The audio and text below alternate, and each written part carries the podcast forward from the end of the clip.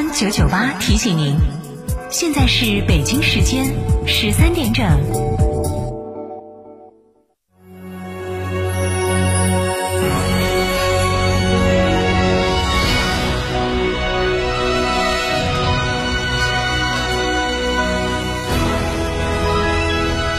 成都的声音，FM 九九点八，成都人民广播电台。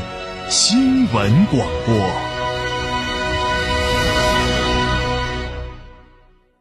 别墅大宅全案整装就选新百利 ITD，十八年老牌公司，真全案、真定制、真省心。新百利 ITD 定制只为别墅设计，专注大宅。微信预约 CDCD 六七八八 CDCD 六七八八，电话预约八幺七幺六六六幺八幺七幺六六六幺。欢迎光临天成餐厅，这里为品牌提供经典广播电视新媒体做法，有品牌宣传、软性植入、专属定制、活动执行，独家代理成都电视台全频道频率以及看度 APP 广告业务。天成传媒层出不穷，合作热线八四三三六九五五。坦克品牌二十万辆共创季，十一月尊享五重好礼，至低零首付、零利率，至高七千元置换补贴，更有万元好礼等您来抽。加成坦克龙潭店八二八七五五三三。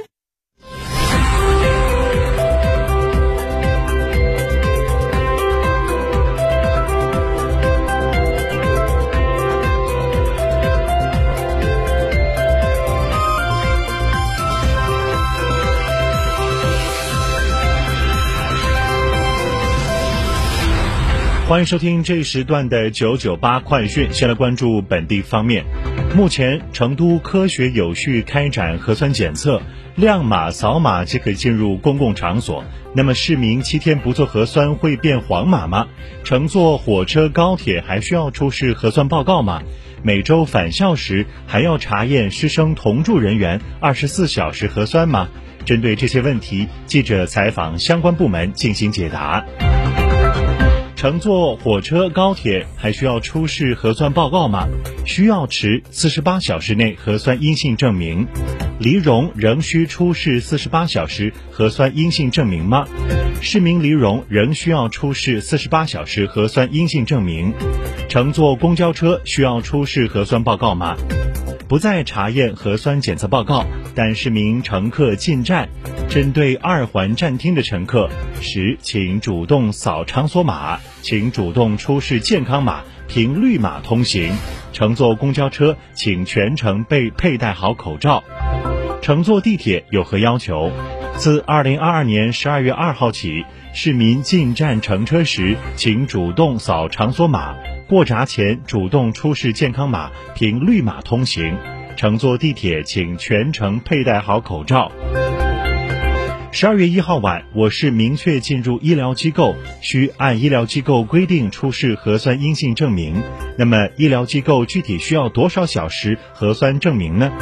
不同医疗机构的不同科室可能会有不同的核酸检查时限，请市民就诊前提前了解就诊医院的相关规定。如果没有医院规定时间内的核酸报告，市民发生急诊急救突然去医院该怎么办？任何医疗机构必须严格执行首诊负责制和危重病的抢救制度，任何时候不得以查验核酸阴性证明作为接诊的限制。不得因无核酸检测阴性报告而拒诊，严禁以疫情防控为由延误治疗或推诿危重疾病的患者。对不能排除新冠病毒感染但需要紧急救治或入院治疗的危急重病患者，收治于过渡病房或缓冲病房，立即开展救治，同步进行核酸检测，必要时在单独手术室内开展手术。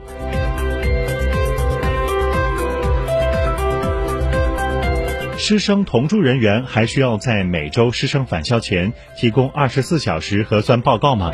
每周返校时不再查验师生同住人员二十四小时内核酸阴性证明。目前做核酸还是免费吗？核酸混检免费。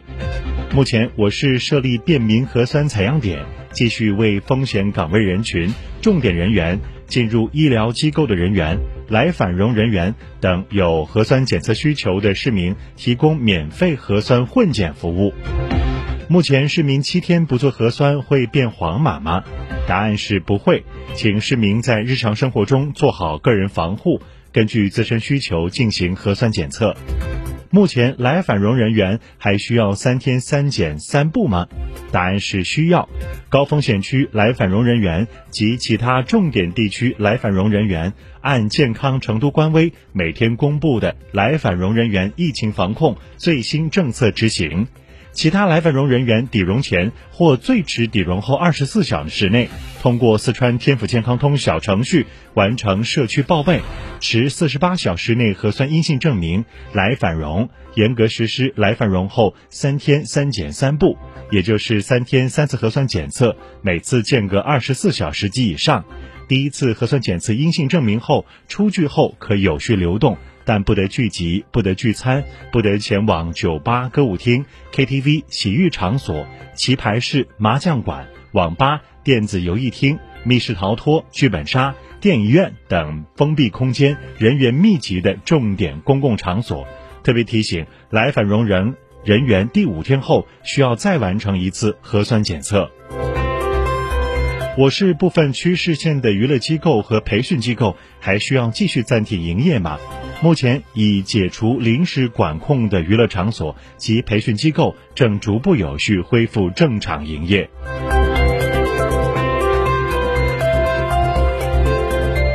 再来关注国内方面的消息，新华社日内瓦十二月二号电，二号在约旦首都安曼，国际乒联运动员委员会选举出中国运动员刘诗雯和印度运动员阿昌塔为新一届主席。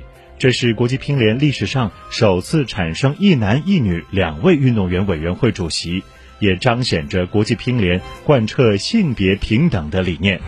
刘诗雯通过国际乒联的网站表达了自己的感谢。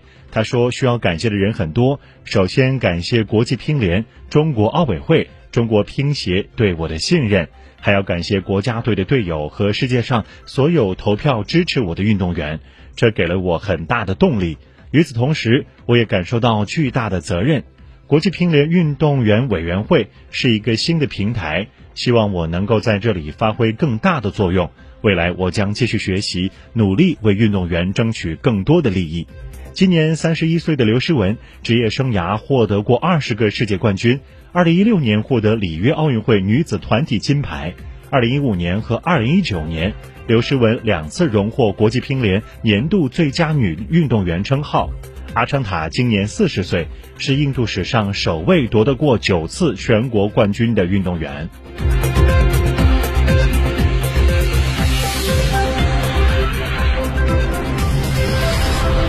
中国物流与采购联合会今天公布十一月份中国电商物流指数。受疫情导致快递流通受阻等因素影响，十一月电商物流总指数继续回落，但回落幅度明显收窄。具体来看，电商物流总业务量规模继续扩大，农村电商业务物物流量明显回升。